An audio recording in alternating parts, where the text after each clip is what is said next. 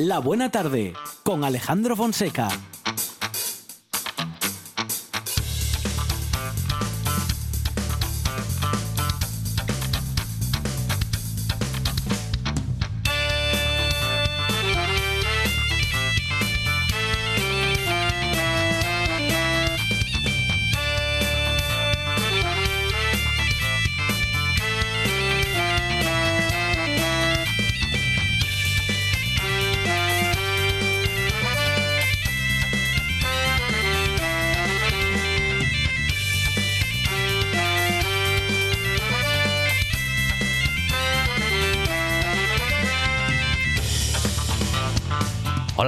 Muy buenas tardes, son las 4 y 7 minutos de la tarde y esta es la radio del Principado de Asturias.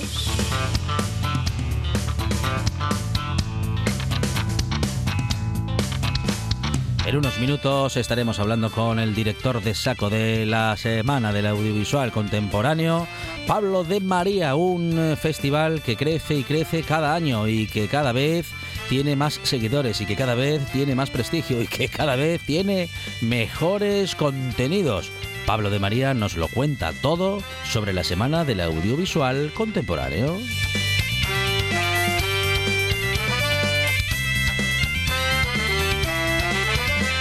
Como una de las eh, artistas que va a exponer y que va a proponer parte de su trabajo, tendremos también dentro de Saco a Ángeles Caso. Bueno, claro, ella está dentro de Saco y estará dentro de esta buena tarde también en los primeros minutos. La gran escritora eh, obetense con nosotros en la buena tarde.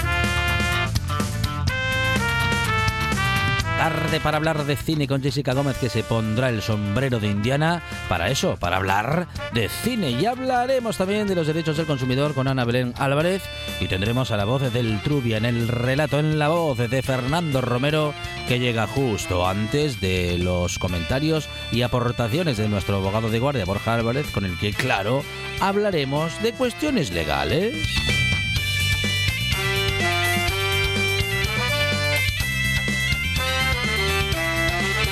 Los hayalgueros que en el mundo son llegarán en el relato y en la voz de Adolfo Lombardero con el que vamos a acercarnos a la espada de Shur. Bueno, él nos va a explicar muchas cosas sobre esta espada. Vamos a continuar también la historia de Bras de Pesoz y claro, vamos a descubrir muchas cosas nuevas con el gran Adolfo Lombardero, hayalguero de pro.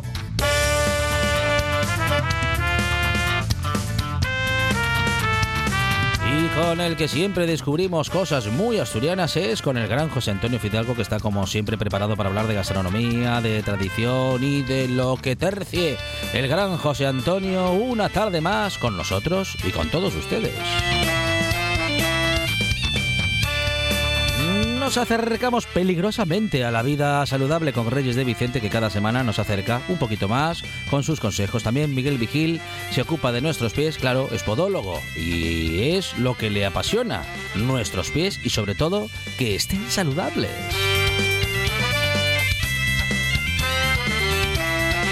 Para hablar de naturaleza, algo que haremos con Amador Vázquez, que es ornitólogo, y que también haremos con Alba Rueda, que es periodista y una apasionada por la naturaleza. También tendremos, eh, bueno, pues un estudio muy interesante de la Universidad de Granada que nos cuenta, que nos dice cómo se comporta nuestro cerebro ante los estímulos de comida saludable. A ver cómo nos portamos con este concepto y cómo se porta nuestro cerebro con este concepto algo algo reciente, bastante reciente. Y es que tenemos en la producción en esta buena tarde a Sandra González y Lucía Fernández.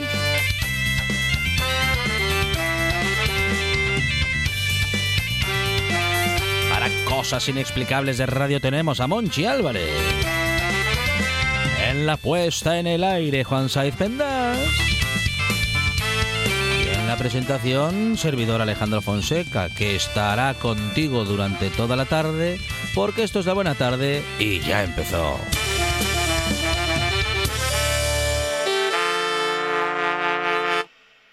Me gusta la buena tarde. Matador, a donde vayas voy. Matador, me compras y me doy Matador, ¿a dónde vayas voy. Matador, me compras y me doy.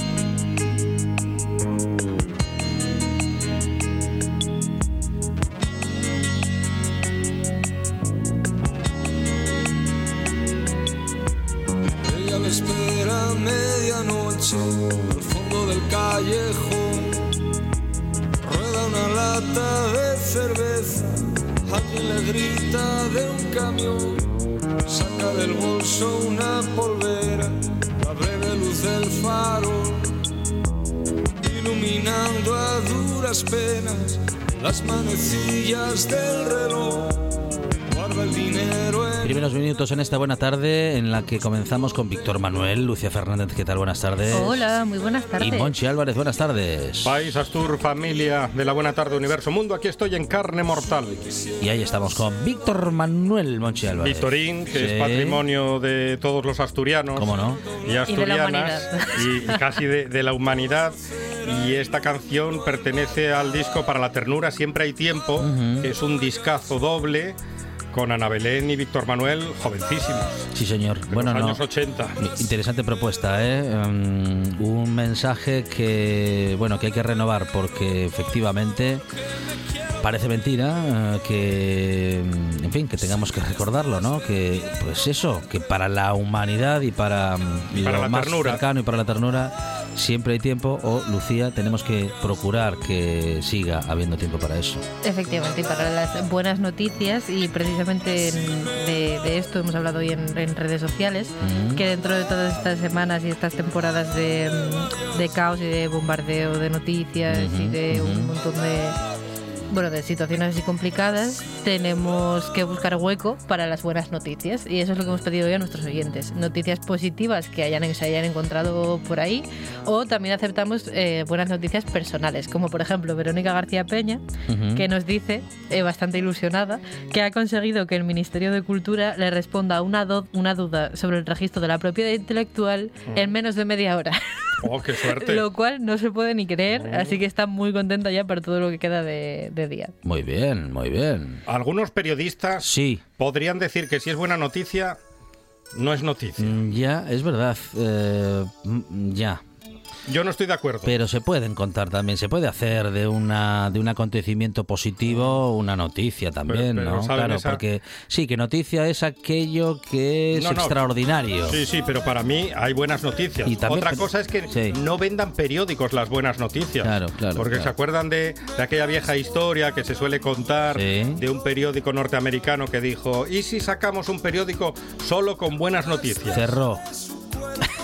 No vendían uno. Sí, porque hay hay, Es que yo creo que- hay como una necesidad, ¿no? Que, que, Sí. digamos sentimos la necesidad de estar informados cuando pasa algo malo. Efectivamente, yo además también creo que es más sencillo mm, recrearte en, en que algo va mal o que, o que las cosas van mal o que a los demás les, da- les va mal por algún, por algún motivo. Es como más sencillo vivir en eso. Ujú. Igual porque no te tienes que cuestionar tantas cosas o no tienes que buscar tantas cosas. ¿no? Y yo también creo que es eso, responsabilidad de los medios de comunicación, dar todas las noticias, tanto las buenas como las malas. Vale. En el deporte es más fácil. Hoy, por ejemplo, Sí. los madridistas Los- siguen sí. contentos. Bueno, los que seguidores para del mí Real es, es un exceso. también. Porque que estén contentos ayer por la noche y hoy por la mañana Sí. y sigan contentos ahora por la tarde, Bueno, bueno, bueno. eh, hay que medirlo todo. Tuvieron una hasta- noche- Hasta los grados de felicidad. Tuvieron una noche emocionante ayer, inesperada, porque nadie esperaba, valga la repetición, que el Paris Saint-Germain ganase, a- o sea, vamos a decir, perdi, bueno, que nadie esperaba que el Madrid ganase que- al, que remontase al, Paris Saint-Germain. Que son una banda de sí, millonarios. Sí. No es un equipo de fútbol. Y ayer, ayer quedó demostrado, efectivamente, hay un montón de millonarios juntos ahí jugando, eh, estrellas del fútbol mundial, pero parece que no hay equipo. También en el mes de marzo, además, y que el pasado martes fueron las manifestaciones de- bueno. del Día de la Mujer. Sí, Buena fecha sí. esa. Una fecha increíble en la que las mujeres volvi- volvimos a salir a la calle en masa, como se lleva demostrando años y años, y mm, eh, sobre todo este año, ¿no? que fue como ese resurgir después de este parón, se llenaron las calles de todo el estado, y volviendo un poco a esa a que esa necesidad de que parece no solo que a veces las noticias sean malas, sino que hay que estar todo el rato enfadado. En redes sociales se vieron muchos comentarios de gente Mm. diciendo que subiendo vídeos algunas compañeras en las que salían al- abrazándose, encontrándose, bueno. bailando, saltando, celebrando y mucha gente enfadada porque diciendo que, que eso que no era una manifestación, que eso se parecía más a una fiesta. ¿Y Por qué- favor, de verdad, qué tiene- dejadnos qué en paz. No, ¿Qué no. tiene de malo? Pero es que sí, sí. es que justa es que una, una sí, manifestación sí. para encontrarse muchas personas que van a que van a una con una misma idea. Con una misma causa y con esa un mismo unión motivo, es algo sí. para celebrar, es algo para es una fiesta. Pues yo esto lo he visto estos días y estoy totalmente en desacuerdo con esta opinión. Claro. Y muy de acuerdo con lo que decía Elizabeth Duval, que es una chica que es filósofa, que por Dios todo el mundo la busque, que decía que, que la vida ya es bastante difícil a veces para que encima tengamos que estar enfadadas todo el rato y Claro. que no podamos tener esos momentos de estar juntas y reencontrarnos. Entonces, dicho. para mí esta semana el- la buena noticia ha sido ese resurgir del movimiento feminista Muy el 8 de bien, marzo. muy bien. Hay que celebrar. Sí, Siempre señor. hay que celebrar. Hay que Hay que celebrar, celebrar Hay que la vida. Sí, y hay que encontrar motivos para hacerlo. Seguro que en nuestro día a día tenemos un montón, Yo tengo dos buenas noticias. pero entre los medios de Dos, comunicación, dos las noticias, la subida de la luz y todo eso. No, que- no, no, deje, voy a dejar de enumerar, voy a dejar de Vamos enumerar. a buscar buenas noticias, porque Sí. la subida de la luz nos pone del hígado. Sí. Aunque Borrell diga que, que tenemos que No. hacer las cosas bien nosotros. Es él, que sí. Él, él no, nosotros. Es que si, ¿eh? Los si, humildes. si escuchamos a Borrell nos ponemos de peor, café todavía. Peor todavía. Sí. Pues tengo dos noticias. Voy a ser egoísta porque son dos noticias del Menda Lerena. Una, don Juan me acaba de regalar un discazo, que es Ah, este mismo. bien, Para vale. la ternura siempre hay tiempo. Sí. Y el domingo. Sí. ¿Qué ocurre? El Menda se va a meter una siesta de dos horas y media. Algo que lleva ocurriendo Lo está que saboreando. lleva sin pasar ya, mucho tiempo. Ya lo está saboreando, lo está saboreando. Sí, porque la siesta Sí. ya saben que es para el fin de. Claro. La siesta solo para el fin de. Eso es, muy bien, claro, entre semana hay que escuchar la buena tarde y hay que estar pendientes de RPA porque siempre hay cosas interesantes para contar, como las que vamos a contar a continuación. Lucía, vamos a recordar entonces eh, nuestro reclamo en redes La sociales. propuesta de redes sociales, buenas noticias, que nos envíen buenas noticias que encuentren por ahí, que, hay- que a los oyentes y a las oyentes les alegren.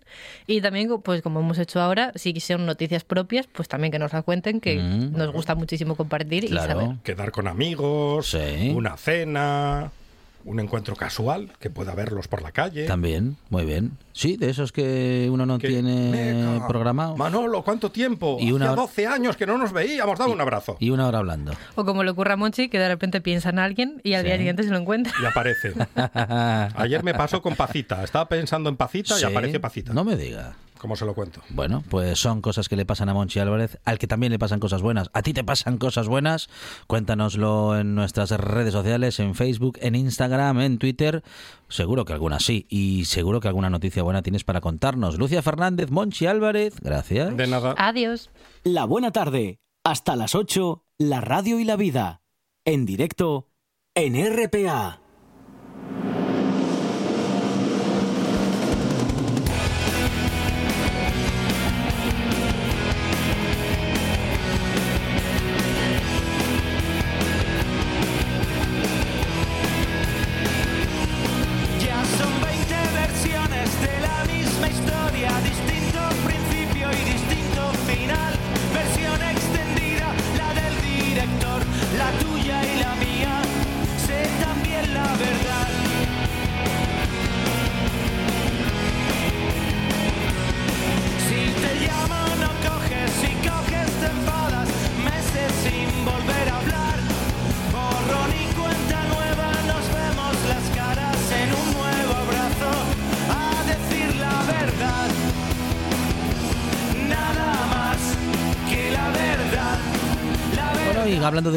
Noticias, vamos a dar una buena noticia. Bueno, una noticia que ya venimos adelantando durante estos días, de la que también hemos hablado la semana pasada, y es que SACO, la Semana del Audiovisual Contemporáneo, ya tiene una nueva edición, la octava edición, eh, y en esta edición vamos a hablar como siempre con su director, y digo que tenemos buenas noticias porque SACO crece, SACO se afianza entre las eh, propuestas culturales de nuestra región y además eh, ya tiene, mm, digamos que una visión, bueno, casi que internacional. Está mirando más allá de las fronteras de la ciudad de Oviedo porque es un festival de esos que son tan buenos que les están echando el ojo desde fuera. Pablo de María, ¿qué tal? Buenas tardes. ¿Qué tal? Muy buenas tardes, ¿cómo estamos? Muy bien, director de SACO, esa Semana del Audiovisual Contemporáneo, Pablo, que crece cada año, ¿no? Bueno, estamos intentando generar nuevos espacios, también recuperar dinámicas que tuvimos que posponer a causa de la pandemia. Hicimos dos ediciones eh, durante la pandemia y ahora como nos parece que todo está un poco más relajado, pues no tanto crecemos, sino que recuperamos aquello que tuvimos que dejar de hacer a partir de 2019. Ujú, ujú. Eso es. Bueno, fíjate que, mm, claro, eh, hemos perdido tanto de vista eh, durante estos tiempos, durante estos dos últimos años, eh, que, claro, que aquellas cosas que habíamos dejado, en fin, sin hacer porque la pandemia nos lo impedía, en fin, eh, se, se nos, se nos pierde en la memoria, ¿no? Afortunadamente lo recuperáis y recuperáis muchas actividades muy súper eh, interesantes, Pablo. Sí, sí, sí, nuestro espíritu siempre es el de, bueno, pues de alguna manera innovar y añadir y, y, bueno, pues redefinir espacios Ujú, y generar ujú. propuestas y este año pues bueno, hemos apostado todavía más por la programación familiar para público infantil y juvenil. Sí. porque bueno las circunstancias sanitarias también nos lo permiten y bueno pues una de las cosas por ejemplo que recuperamos son las sesiones que desarrollamos con la concejalía de educación y este año pues tendremos 7.500 alumnos y alumnas de diferentes colegios de, de Oviedo pues eh, yendo al cine y eso pues ya es una creo que es una gran noticia Qué bueno, qué bueno, Pablo. Eh, bu- yendo al cine, disfrutando de un montón de espectáculos, como dices, para toda la familia. Yo casi que no sabría por dónde empezar. Tenemos tanto que contar. Eh, hay cines, ah, o sea, hay cine, hay conciertos, hay salas con montajes de audio y de audiovisuales súper creativas, súper emocionantes, eh, con formatos verdaderamente sorprendentes. Mm, ¿a, a quién o a quiénes se les se os ocurren todas estas cosas?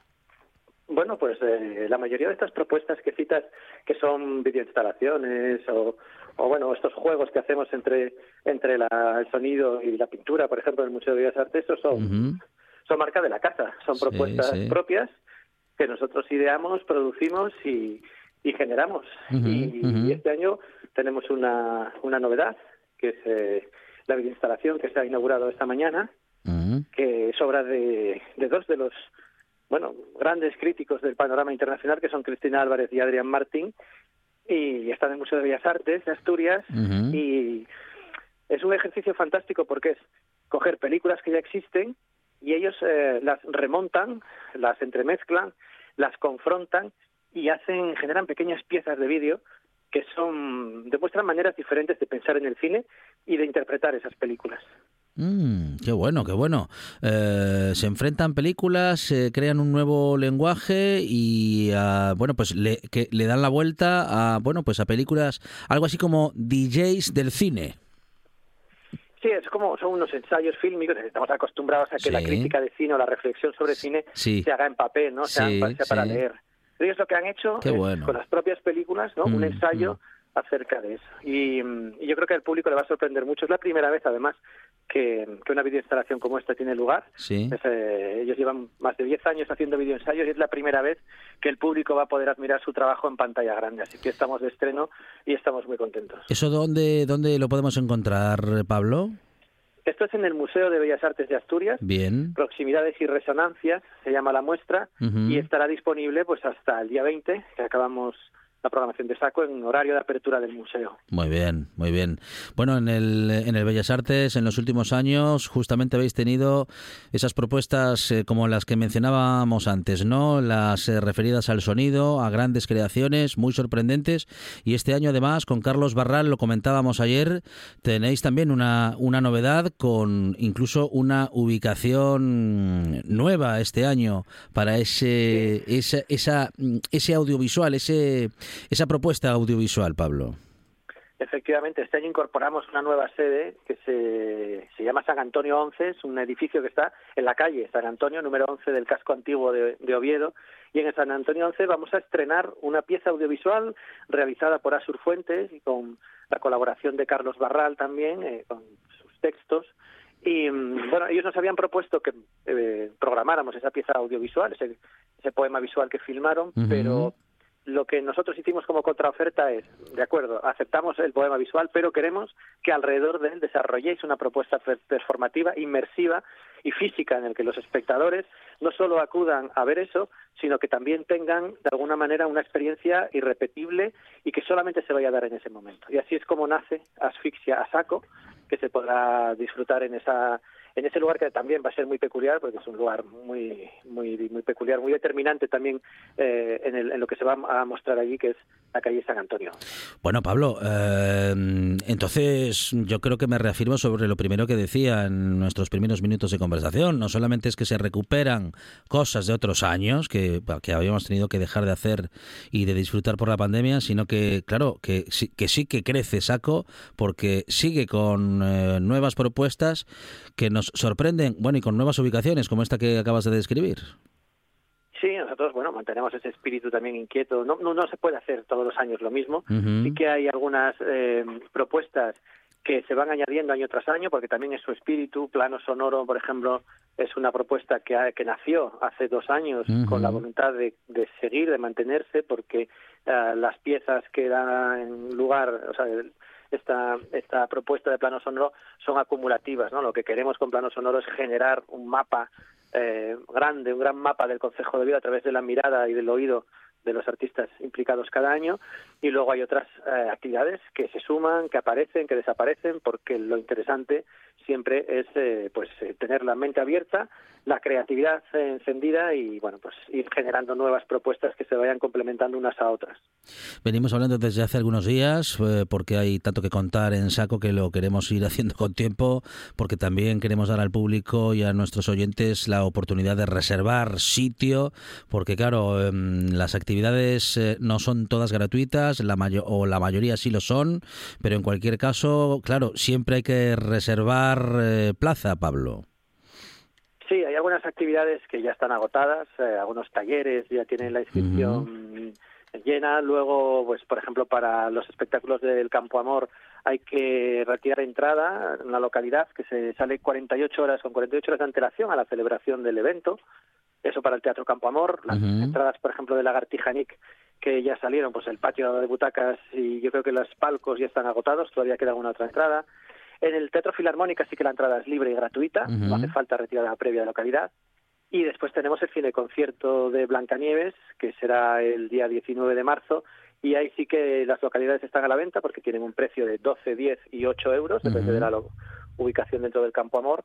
Y eso también va a ser un conciertazo porque por primera vez la Orquesta Oviedo Filarmonía va a ponerle banda sonora en directo a una película cuyo compositor va a estar presente, porque es una película contemporánea, Blancanieves, del año 2012, y Alfonso de Villayonga, el compositor, va a estar allí, va a participar, va a tocar en la, en la banda sonora de la peli, película que mezcla el jazz con el flamenco, va a haber un cuadro flamenco con el guitarrista Chicuelo por allí actuando, entonces va a ser un espectáculo formidable de mezcla de clásica, flamenco, jazz, lo de Blancanieves el, el día 19 tiene, tiene muy buena pinta. Qué bueno, bueno, como todo, todo el festival, ¿eh? como toda la propuesta de la Semana del Audiovisual Contemporáneo, hemos contado algunas cosas. Eh, hoy con Pablo de María, su director, en días anteriores, con algunos y algunas de sus protagonistas, y también lo haremos en los próximos minutos con Ángeles Caso, que ya estará en comunicación con nosotros, pero enseguida lo haremos. Antes vamos a despedirnos de Pablo de María, que tiene muchas cosas que atender y al que le queremos agra- agradecer ¿eh? que bueno pues que cada año le den vueltas a, la cabeza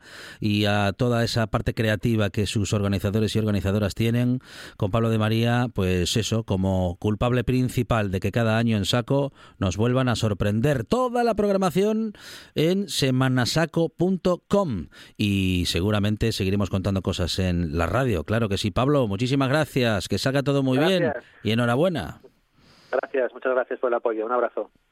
Estás escuchando, escuchando RPA, RPA, la radio autonómica de Asturias. La nuestra.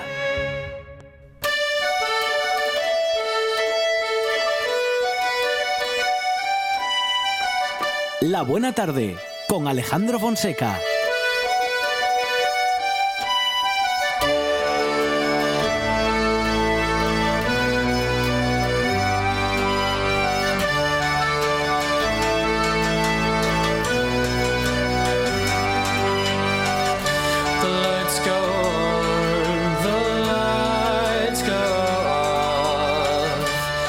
Lo mencionaba ahora Pablo de María, es eh, la tercera entrega de Plano Sonoro, parte de esa semana del audiovisual contemporáneo y en este caso hoy, eh, o, en esta edición, tenemos a una de las propuestas, eh, en este caso la de la escritora Ángeles Caso, que nos va a contar ahora mismo en qué consiste su propuesta de este año para Saco. Ángeles, ¿qué tal? Buenas tardes. Hola, ¿qué tal? Buenas tardes, Alejandro. Bueno, bienvenida a esta buena tarde, Ángeles. Bueno, como, como escritora, fíjate que siendo parte de una propuesta en la que el, el sonido es protagonista, bueno, el sonido y el relato en tu caso, ¿no? Y la imagen. Claro. Sí, sí, sí. Bueno, a ver, yo soy escritora, pero yo he hecho muchas cosas en mi vida y hago muchas cosas y, y, el mundo audiovisual no me es ajeno, ¿no? De hecho, que que me interesa mucho y bueno, he sido eh, soy guionista, he sido productora, en fin, intento eh, hay muchas cosas en la vida que me interesan, ¿no? y, una de ellas es esa. Así que nada, cuando recibí esta invitación me divirtió mucho. La verdad, me pareció una propuesta muy muy sugerente, muy divertida y me apunté rápidamente, ¿no? Sí, sí. Bueno, y ahí están mis dos piececitas. En este caso se trata de eh, bueno de tu forma de ver y de vuestra forma de ver, porque sois parte de esa de esa mirada creadora, de esa forma de ver a la ciudad de Oviedo, Rodrigo Cuevas, Hugo Fontela y Ángel Escaso. Em, sí, qué eh, buena compañía. ¿eh? Me han puesto en muy buena compañía, la verdad. Claro que sí, claro que sí. bueno, visiones seguro que muy diferentes, pero en todo caso, como dices, bueno, pues todas ellas muy creativas y seguro que, bueno, vamos a ver si sorprendentes, seguramente sí. ¿Cómo, cómo, cómo, cómo te lo has planteado? Porque hay una visión seguramente del Ángel Escaso eh, que en eh, sus primeros años eh, fue moradora de la ciudad de Oviedo, habrá una visión posterior y habrá una visión actual. Seguro que las ciudades y las visiones son bien diferentes. Yo estoy deseando ver, yo creo que mañana, ¿no? En la presentación voy a poder ver eh, el trabajo, primero el trabajo mío terminado, porque eh, uno de los dos vídeos no es, no sé qué, qué elementos sonoros le han añadido, porque hay también tres diseñadores de, de sonido, ¿no? Eh, trabajando con, no, seis son, eh, trabajando con nosotros, o sea que, pero hemos trabajado por separado. es, es, que es una experiencia muy singular eh, porque trabajas un poco a ciegas, sin saber lo que está haciendo la otra persona que va a participar de tu proyecto. Entonces hay que ver cómo ha quedado todo. Y bueno, yo, yo lo que hice fue, tenía que hacer dos vídeos de tres minutos de dos sitios de, del Consejo de Oviedo que me gustaran mucho, ¿no? Entonces elegí dos sitios muy especiales para mí. Uno es el claustro del Museo Arqueológico, justo donde mañana se va a presentar, se van a presentar eh, los proyectos, y el otro es eh, el túnel del tren que cuando era joven me llevaba a Fuso, ¿no? A las Caldas y a Fuso porque yo iba mucho por ahí de montaña, ¿no? Y, y entonces, bueno, era como esa alegría de coger el vasco con las mochilas, eh, la guitarra y largarnos monte arriba y, y, entonces me apetecía mucho rodar eso también, ¿no? Ahora es la senda, es la famosa senda de Fuso. Entonces, bueno, vamos a ver cómo ha quedado todo. Ya te digo que para mí misma va a ser una sorpresa. Bueno, como, como es habitual en las últimas ediciones, esta videoinstalación se podrá ver en el arqueológico de Oviedo y será a partir de mañana y hasta el próximo 10 de abril. Un trabajo en el que, como decimos este año, han participado Ángeles Caso en comunicación con nosotros también, eh, eh, Hugo Fontela y Rodrigo Cuevas. Seguro que será Sí. sorprendente y emocionante. Bueno, no solamente para el, mm, especialmente indicada, digamos, y recomendada para los obetenses, ¿no? Seguro que seguro que nos gusta y nos emociona a, a- a todos, Ángeles.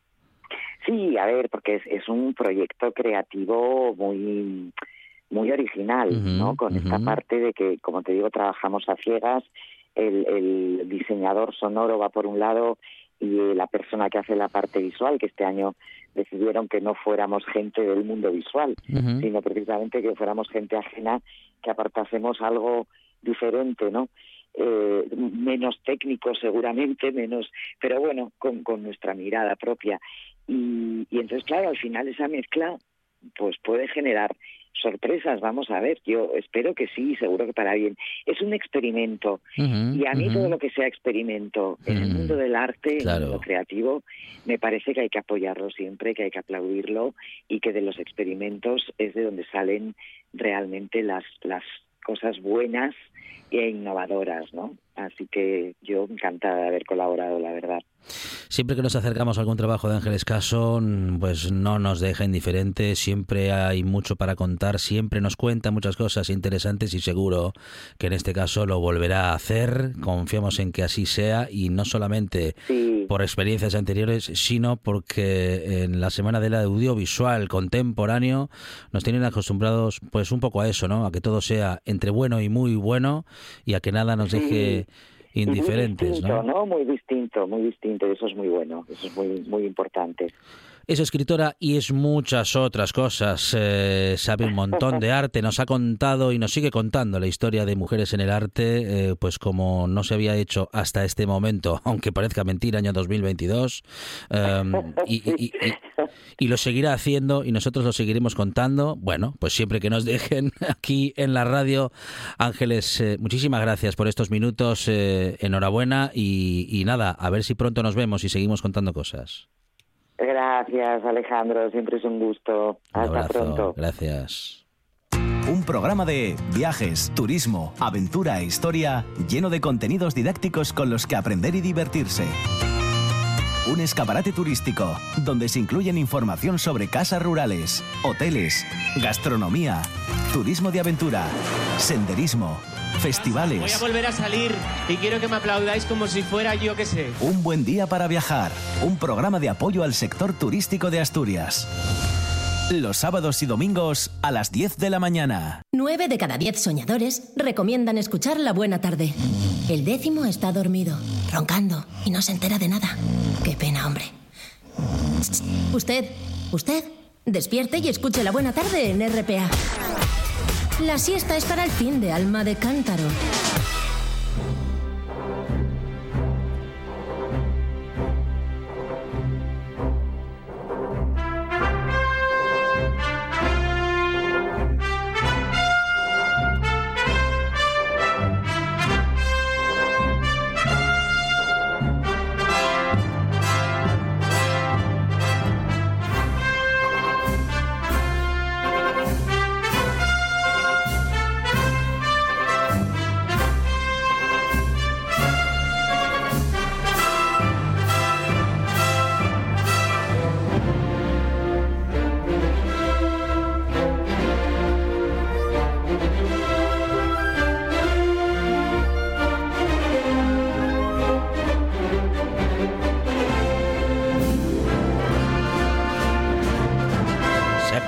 Sombrero de Indiana porque le queda bien, porque le gusta y porque para hablar de cine el sombrero de Indiana es casi obligatorio. Queda muy bien. Claro. Sombrero de Indiana. Jessica Gómez, ¿qué tal? Buenas tardes. Hola, buenas tardes. Muy bien. ¿Preparada para hablar de cine? Preparadísima, me traigo la chuleta dentro del sombrero. ¿Por qué te crees tú que vengo yo? Está este enrollada paripé? dentro La del tengo sombrero. Escrita a Bolivic, Ah. para luego saber que se borra bien. ¿Qué tal? Vengo a hablar de una peli que me encanta. Vengo. Es que le estaba comentando ahora a Sí. Monchi, digo, voy a hablar hablar ya de esta película que ya lo pide el cuerpo, porque últimamente hablamos mucho, ya ha salido un par de veces el tema de lo mal que se veían las piedras en las películas de los 80. Y yo es que Sí. Cada vez que... El que- cartón piedra Claro, pintado. esta- estas pelotas de playa con papel maché por encima, porque es lo que eran las piedras. Y yo no puedo evitar acordarme, cada vez que pienso en piedras cutres, de una de las escenas del final de Dentro del laberinto. Peliculón. Peliculaza. Oye, yo me tenéis que dejar que os diga que qué afortunada la gente que nacimos en los 80 y a finales de los 70, porque qué, qué bonito que te coincida la infancia con la época de esplendor del cine de fantasía. Es que qué Ujú. películas de fantasía se hacían. Yo ya sé que todas las generaciones tienen lo suyo, pero es que decidme si sí o si no. Las pelis de fantasía de los 80 Sí, que eran una, inolvidables. eran una maravilla. Y dentro del laberinto es, es una de ellas, la recordamos, protagonizada por David Bowie y por una jovencísima Jennifer Connelly que tenía 16 años cuando se estrenó esta Mm. película.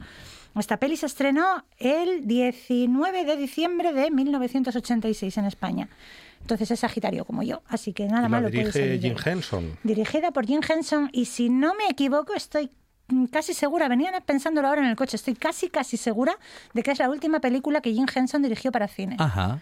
Em, eh, esta, dentro del laberinto. Entonces, todas las curiosidades de peli son muy divertidas, pero las de fantasía tienen algo especial porque yo creo que lo que te pasa trabajando con marionetas no te pasa con nadie. Y con un buen guionista. Con, sí, ¿eh? Lo tengo. Muy bueno. Terry Jones de los Monty Python. Ah, Fallecido hace dos años. Qué bueno. Sí, además fue muy curioso lo que pasó con el guion de, de esta peli porque Henson le pidió a Terry Jones que, que hiciera el guion. Entonces, Mm. Jones hizo el guion de la película. Y entonces ese guion, ya sabéis lo que pasa, ¿no? Luego empieza a rodar, bueno, porque producción dice esto y aquel dice lo otro y no sé qué, y este guionista y aquí. Y empezaron a cambiar, a cambiar, a cambiar cosas. Y cuando terminaron de retocar todo el guion, Henson lo volvió a coger y se lo volvió a dar a Jones y dijo, toma, por favor, házmelo otra vez. que esto ya no tiene... Que lo desmontamos entero. ¿Sabes qué pasa? Le habían cambiado muchas cosas y al final, al ir- es lo que tiene ir haciendo copy-pegas, que cuando te quieres dar cuenta le has perdido el sentido y en este caso en concreto habían perdido todo el sentido del humor, le habían quitado toda la gracia y al final lo que tenían pues era una cosa muy siniestra, muy, bueno, en fin, que no tenía humor, que ya no tenía esa chispa ¿no? que se puede poner a, todo.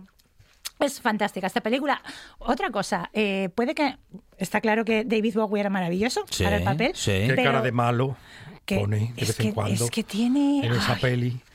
es que tiene, es que tiene la cara perfecta y menos mal que cogieron a David Bowie fue gracias a los hijos de Jim Henson, porque estaban considerando a Michael Jackson, a Prince No. y a Mick Jagger, que si hubieran No. cogido a Mick Jagger entonces sí que habría dado miedo a la película. Pero Prince tendría que subirse, no sé, a una Sí. banqueta Prince, no lo sé. para hacer ese papel. Decían a Michael, eh, pensaban en ellos y Jim Henson en realidad a quien quería para el papel era a Sting. Pero es- Otro que tiene cara de malo. otro que tiene cara de malo. Y que no lo hace nada mal cuando le toca hacer algún papelín por ahí. Eh, Sí, lo habéis visto, salió hace re- recientemente en Solo Asesinatos en el Edificio, Ajá. con Steve Martin, con eh, Selena Gómez y eh, Martin Short.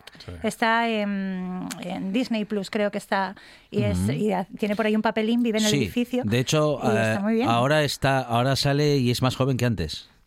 Eh, eh, porque Es- Sting- Sting, Sting- es como Cher. Cada sí. año que pasa es más joven. Llevan sin envejecer 30 años, Sí, es un sí, poco sí. curioso. No, no, es que no, no es que envejezca, es que, que no envejezca, es que Es rejuvenece. que rejuvenecen. Y a mí se me derrite la cara, ¿lo ves? Es que esto es injusto por lo menos Nah, pero por dentro mires. está, está podre. Le huelen los pies, Eso, diría eso eso es lo importante.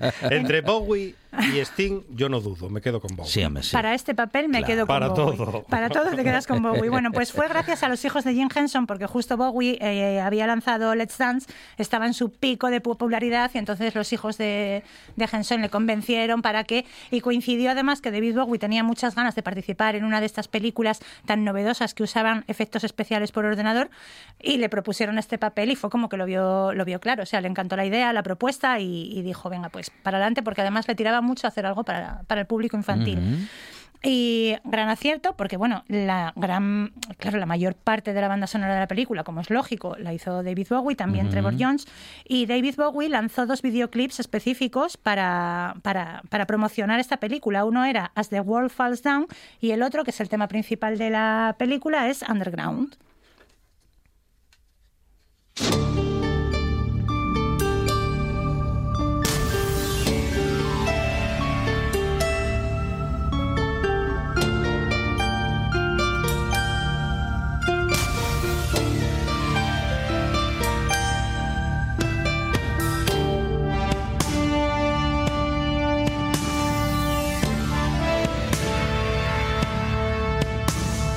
Claro, mucho mejor, porque si, si hubiesen contratado a Sting, la música la habría hecho Sting. Entonces, mucho mejor David Bowie. Sin duda, la música habría sido otra. Mira qué maravilla, qué, qué sonido. Es que parece que te coge y que te arrastra, ¿verdad? Ahí, mm, que estás bien, parece que estás sobrevolando los bosques y las Mire, ese, ese arreglo de guitarras parece la, mm, la música del Mundial de Italia 90. Uy, no. Nah, no, no me haga caso. No, no, Nah. no se lo haré, pero porque usted me lo pide. Nada más. Hay una cosa muy guapa. Ay, sobre- espere, espere, que está, ahí está Bowie, está. Bowie.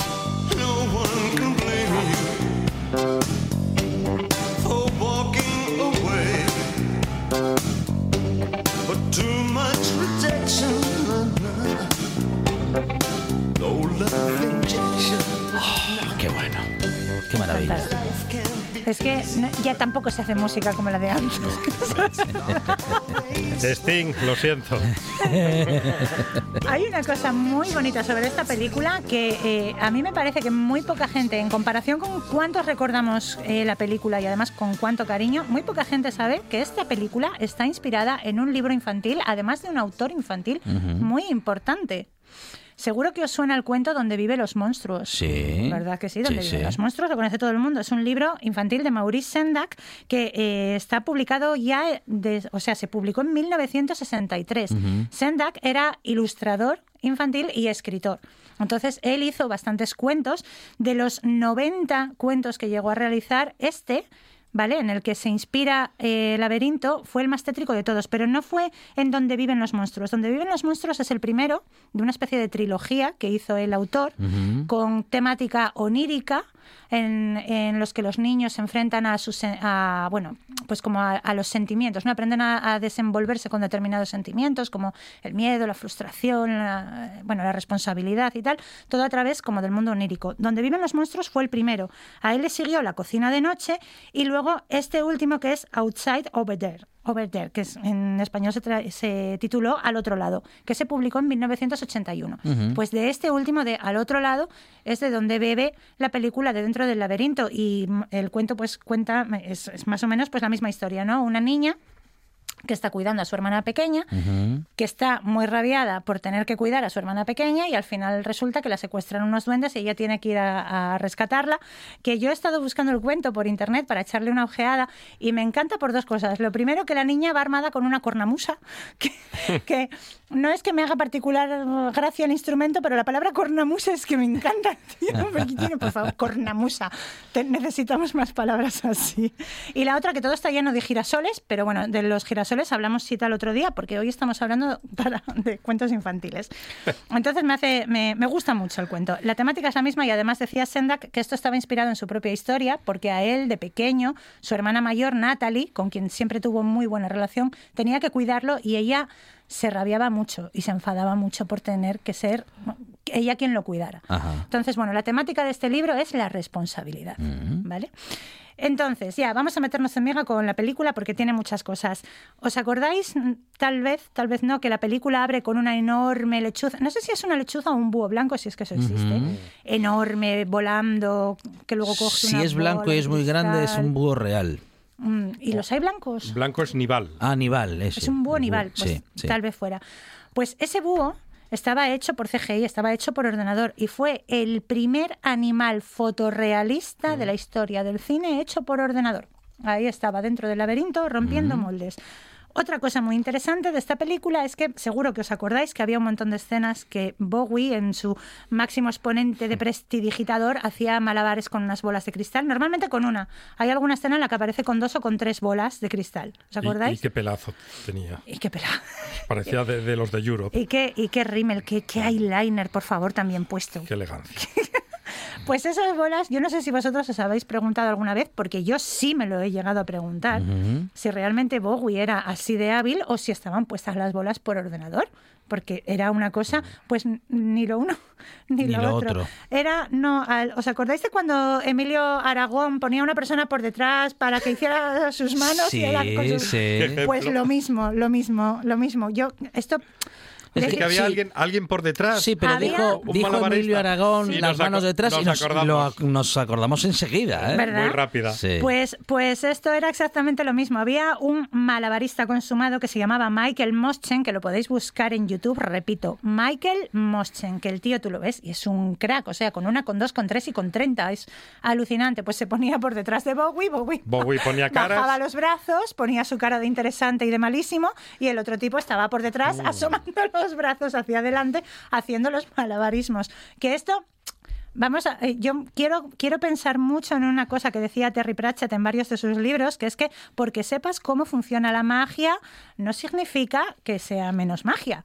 ¿Vale? Entonces vamos a quedarnos con eso porque realmente, si no, asociarlo con la imagen de Emilio Aragón y los... O sea, Sí. no.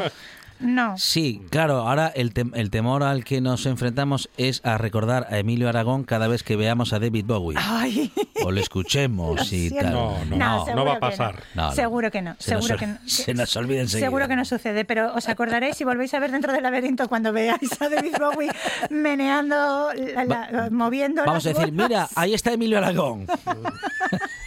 por detrás. Y así toda la y así una confusión lleva a la otra. Jugando al tenis, o sea, Sí, sí, sí. Cada vez que mueva las bolas, Bowie. de verdad. En fin, Pero bueno, la culpa la va a seguir teniendo, de todo la va a seguir teniendo, eh, no, Federer no, el otro, ¿cómo era? Djokovic. Djokovic.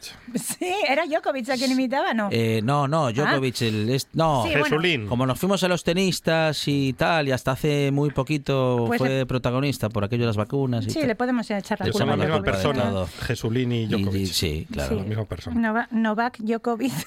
No, Se- sí, va, justamente. el Sí, tal. sí, sí. Algo leí por Twitter. Bueno, en fin, marionetas. Sí. Marionetas. Eh, hay un dato, yo creo que esto os lo comenté algún día y si no, pues tal vez lo soñé o se lo comenté a otra gente, no me acuerdo. ¿Os acordáis del bebé, verdad? O sea, está claro, o sea, había un bebé que era el, el, el leitmotiv de toda la historia, era secuestrado por los goblins, por los duendes.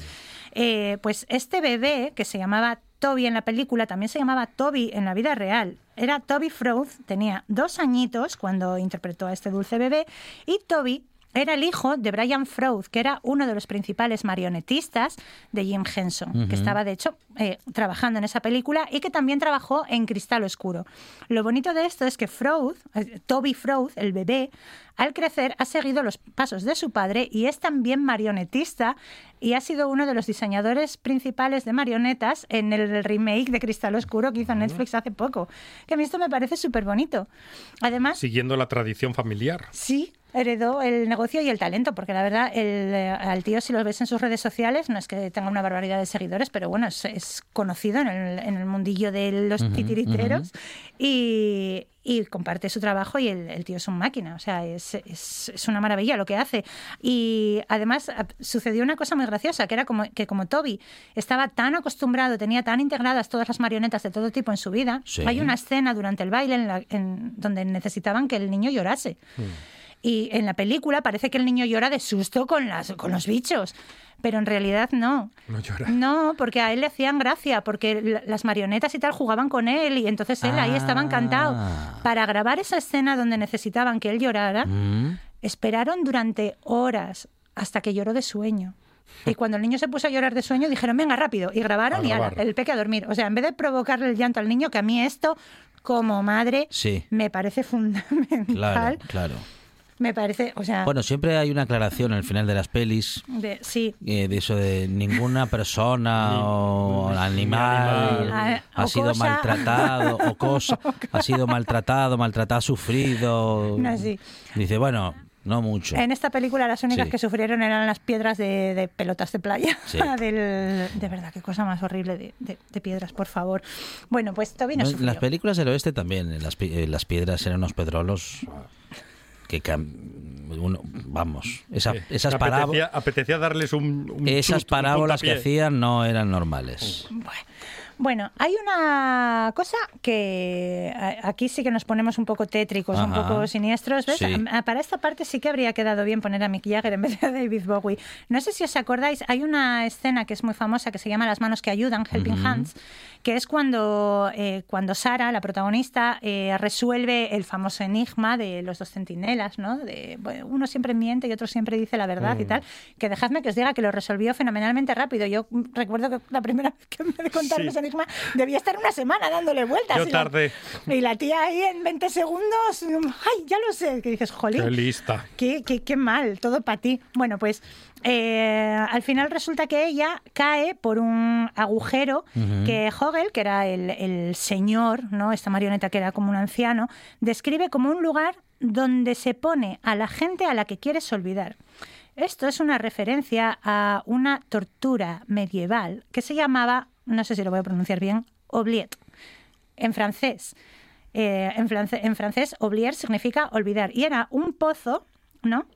Eh, eh, era un tipo de, de mazmorra muy profunda cuya única entrada era una abertura en el techo y de la que era prácticamente imposible escapar si no tenías ayuda externa. Y era el tipo de mazmorra donde un captor metía a un prisionero al que literalmente quería olvidar. De modo que quienes caían en un oubliette terminaban por morir de hambre, porque, o sea, te metían ahí Y se olvidaban de ti. y hasta luego, Lucas, y nunca más. Entonces, esto es muy siniestro, ¿sabes? Cuando sabes la historia, porque claro, ahí había manos que luego, bueno, en fin. Pero todo, todo muy. ay, muy espeluznante. que, Sobre todo por, eh, digamos, por, por, por- por el origen, ¿no? por- claro, de esa por el- historia, sí. por el origen. Además, es que se supone que es una referencia clara. Cuando dice Hogel lo de es el donde se manda a la gente a la que quieres olvidar. O sea, está hablando del, del pozo del olvido, del Ujú, oubliette ujú. francés, se supone. Y luego están las cosas de las marionetas, que a mí me fascinan las pelis con marionetas. Hogel, que era este señor, este que Ujú. os digo que decía lo del pozo, que era el, el señor viejito que iba con, con Sara. Eh, dentro de Hogel, evidentemente, había una persona, era una actriz que se llamaba Shari Weiser.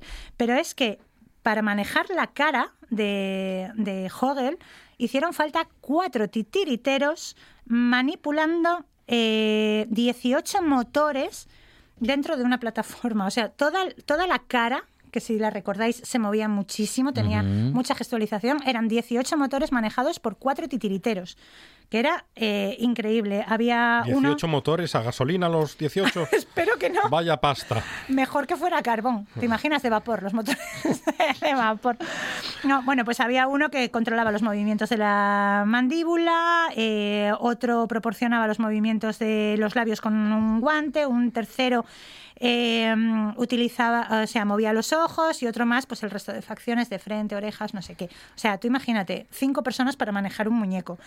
Y eh, no sé si, bueno, seguro que ya no os acordáis porque es un detalle muy pequeñito, pero Hogel, cuando no está hablando, está casi siempre haciendo ruiditos. Está- Pues esto era por tener una excusa para que la marioneta tuviera la boca abierta para que la actriz pudiera ver desde dentro, porque si no, no veía nada. Ah. Que era que dices, qué curioso, o sea, Claro, la para- boca sigue abierta A ver y está, quién haciendo, está a ver- haciendo ruidos. A ver quién Claro, pues- diseñó muñeco.